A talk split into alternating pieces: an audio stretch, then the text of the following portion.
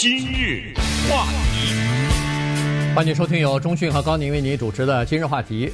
在美国的一些大城市，其实世界各地都一样啊。这个观光客啊，有的时候会比较多。纽约、洛杉矶、日本的东京啊、巴黎这些地方都是观光客很多的地方，人口也比较密集。但这次疫情开始之后呢，呃，观光客减少了，而且不是减少一点半点儿，是减少的非常多哈。包括我们洛杉矶也是这样子的，就是呃，大部分的人一下子就没办法再来了。因为它交通受到阻碍了嘛，所以有的要不就是呃不许你来，要么就是你来了以后要隔离，非常麻烦哈。再加上现在的这个呃空中的座位啊什么的也都航班也都减少了，票价也比较贵，所以一下子呢游人减少了，而且城市里边的人也待在家里头，呃尽量的不出去和别人去接触了，呃减少这个病毒的传播，这样呢就使得。这个很多的城市的街道啊，突然变得有点空荡荡了。那么很多市民发现，哎呦，这是五十年来没见过的这么空、这么这么悠闲的时间。所以呢，现在这些市民啊，逐渐的经过了几一两个月的不适应之后，现在逐渐的适应了，而且呢，居然希望这种情况能够继续下去。这个真的一个很有趣的现象哈，居然这个是疫情产生的。一种复杂的和矛盾的心理，也我说这个复杂和矛盾，就是居然有一些地方的人他不敢说，但是他心里小有点感激这个疫情啊。也就是说，这个疫情把一些外来的人给驱赶走了，让他们不再来了。但是当然他永远不会说出这句话来，因为疫情毕竟对他也有害嘛，对不对？可是呢，确实是产生了这种心理。还有一种复杂心理，这是所有的人都知道的。不管我们是游客也好，还是我们住在一个旅游区也好，就是我们对游客是叫爱恨交织，这是肯定的。很多的游客是相当讨厌的，这没办法。我记得那个时候在疫情最严重的时候呢，意大利的歌唱家 Andrea Bocelli 他就弄了一场小的音乐会，就是他一个人和还有一个琴师给他伴奏，然后免费啊，让全世界看。那他在演奏的时候呢，画面就切到了世界上的一些著名的广场啊和一些旅游胜地，都是空拍，就是在空中拍摄的。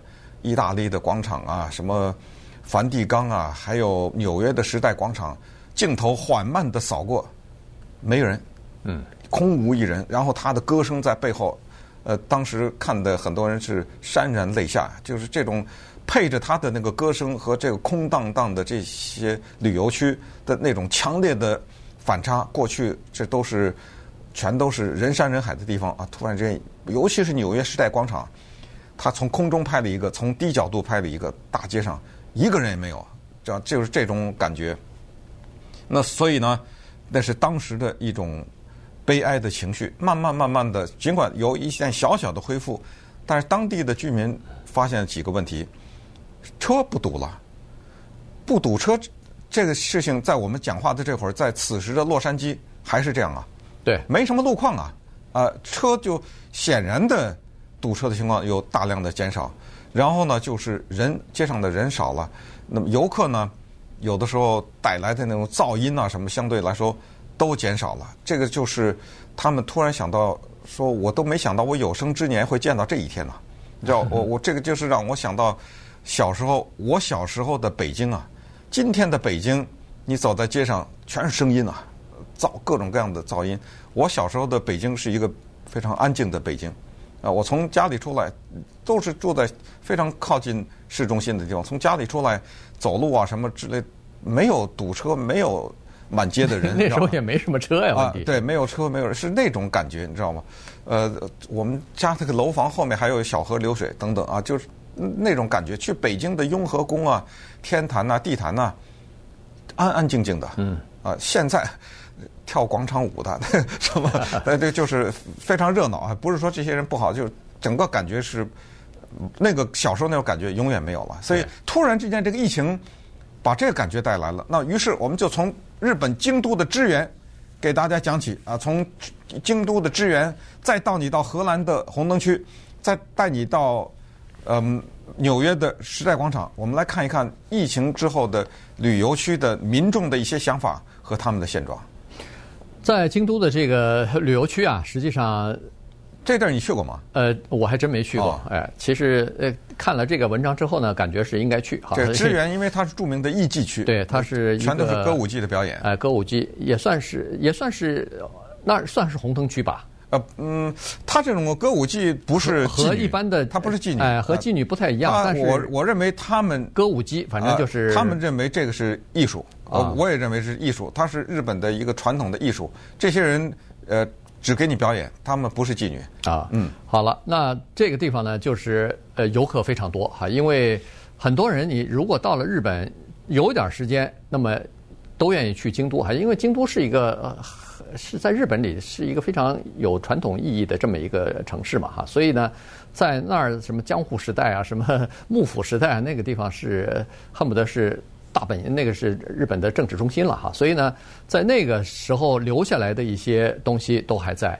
那么再加上你到日本去，尤其到京都这种古城去，你看到的不是现在的什么纽约、洛杉矶市中心那些高层高楼大厦，你看的都是那个日本的那种传统的那种民居啊，就是那种木头的房子，矮矮的，然后它那个商品一条街啊什么的也都是这种情况。你到日本的那个呃，就是就是艺伎表演的那些地方去。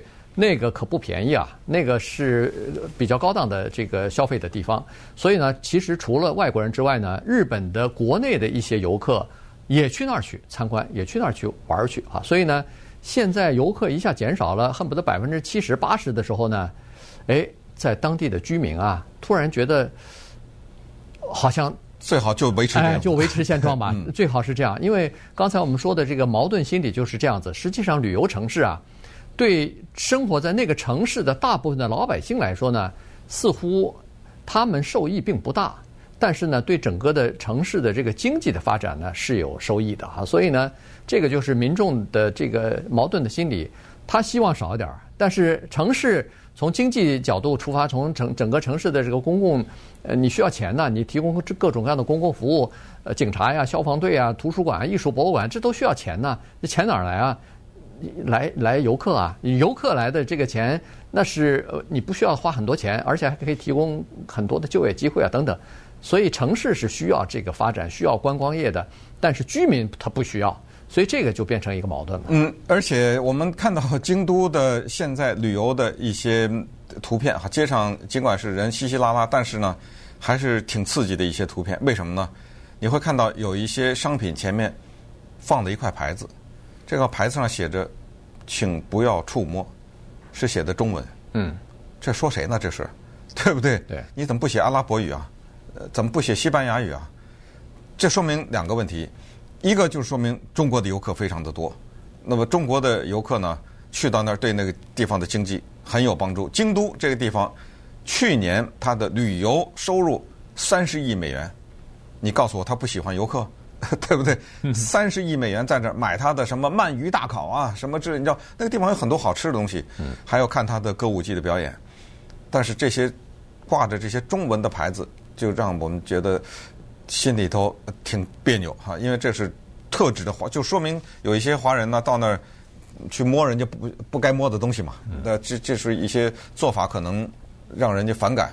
还有就是他们对于旅客，这个不是对华人，这对所有的旅客。他们呃一些成见，呃记者访问他们的时候，他就是说，这些人根本不了解我们的历史，也不了解我们的歌舞伎的艺术和它的传统。当地人说什么？他说他们把它呀当米老鼠看了，啊、这个是让他们特别的反感。但是对不起，但是你也没办法，你对普通的游客哪有这么大的要求？你讲的那个话也听不懂，你那个音乐听着。也不好听，啊，歌舞伎，然后那个表演的舞蹈呢，慢慢悠悠的，也不自，我可不得把你当米老鼠看嘛。你要真的把它的里面的味道给品出来，这就等于像西洋人让他品京戏一样啊。对，那里面的味道和里面的传统，里面文化含有的，还有里面的故事。这个 你要求太多了，要求太多了。游客就是过来，哎，能不能照张相啊？对不对？呃，这这稀里哗啦、噼里哗啦照着回去交代就行了。回去跟朋友说，你看这是艺妓，长得这样的，脸是白的，什么之类的，头发梳成这个样子，买个小纪念品吧，等等。那这是对游客反感的那一面。那当然也有日本人非常喜欢中国游客，也有阿姆斯特丹的人非常喜欢中国的游客。那稍等，我们再看看这些人以及荷兰和美国纽约的一些情况。今日话题，欢迎继续收听由中讯和高宁为您主持的今日话题。今天呢，跟大家讲这个。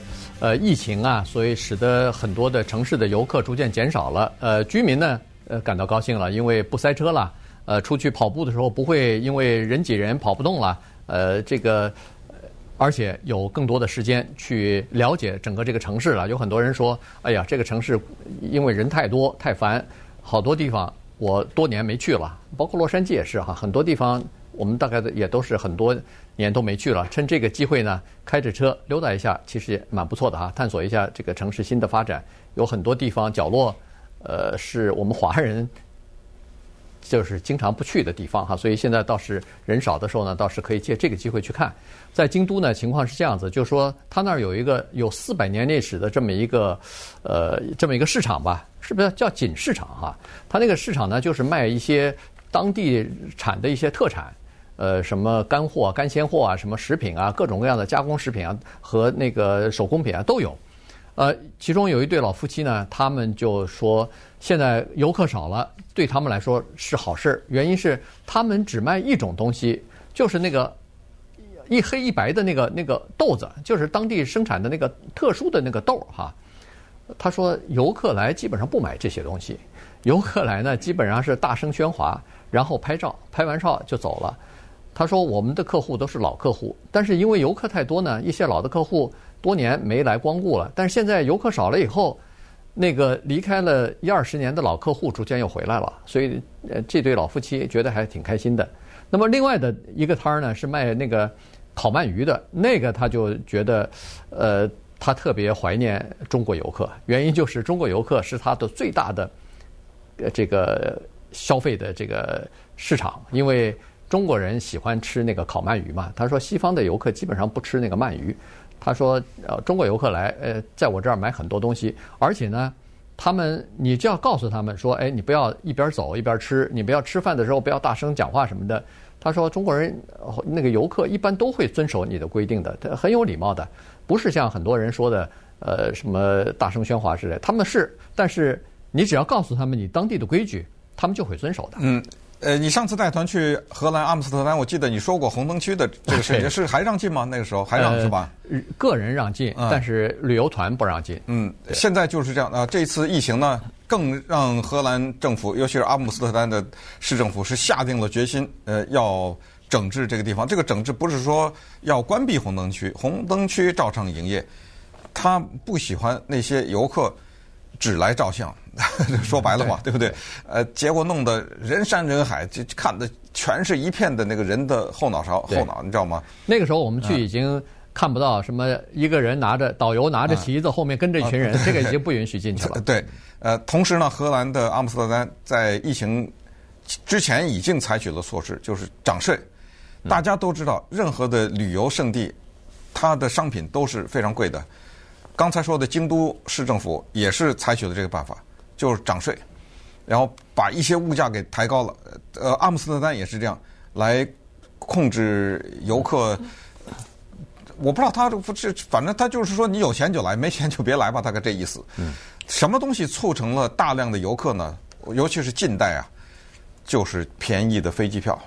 这就是当时很多的旅游城市他们很开心也很不开心的地方，就是便宜的飞机票让大量的人涌向世界各地。去旅游，咱们还没说那种泰国啊什么这些地方，对不对？呃，那些地方还是你的钱是钱的地方，因为它第三世界的话，它呃相对来说便宜一些。都知道去什么地方旅游便宜，什么地方旅游贵，对不对？你因为去墨西哥，你敢收去跟巴黎一样的价钱吗？对不对？对。啊，所以那些地方呃很多的都是一定程度的受到影响。再看纽约啊，纽约的什么布鲁克林大桥啊，什么中央公园呐，都普遍的人都少了。有的人在布鲁大克布鲁克林大梁上跑步，他有一些专门给工人跑步的那个行道嘛，对不对？嗯、就是说多少年来没见过这么情况了，人这么少的情况。还有一个特别明显的例子，就是各地方都有自己的一些特色。和特产。纽约呢有这么一家餐厅，它叫 The Dominic Ansel Bakery，以后去去一下哈。呃，这个餐厅你知道它出产一种什么东西呢？它它严格的说可能也不是一个餐厅，它就是一种小吃。面包店。面包店。它卖一种什么东西呢？它卖一种叫做 Cronuts，它是 croissant，一种牛角法式牛卷面包，和老美喜欢吃的 donut 甜甜圈。他不知道怎么把这两个给二合 二合一吧，二合一了 啊！对，这两个东西口味完全不一样，一个甜的，一个咸的，然后他把它合成一自自创的一个东西叫 Cronuts。嗯，我今天给他做足了广告了。这个呃面包店它到什么程度呢？就是限过来买的人，每个人只限买两个。嗯，还有这种事儿啊？排队啊？啊，还是排队呢？你排大队，而且每人只限你买两个。说现在什么情况？到了那餐厅，你去买的时候，来五个。那买五个人说，可来再多来点儿，就已经变成没人排队了。嗯，这个就特别说明问题。对，不光是这个，有一些呃纽约的一些著名的餐厅啊，你如果是想去定位的话，恨不得提前半年就得订。嗯，但是现在呢，不需要那么长时间了。现在基本上你提前个一个星期什么的，大概都可以订得到哈。所以有很多纽约客，就是长期住在纽约的这些居民，他们也都是利用这个机会呢，去光顾一下以前根本订不到位的一些呃知名的餐厅，包括自由女神啊什么的。有有一些住在纽约的人说，我已经二十年没去了，因为什么呢？因为太挤了，人去了以后全是人，但现在没人了以后，这居民倒是可以利用这个机会呢，好好的。来浏览一下，呃，观光就是对，在自己的城市里边稍微了解一下自己所居住的这个地方。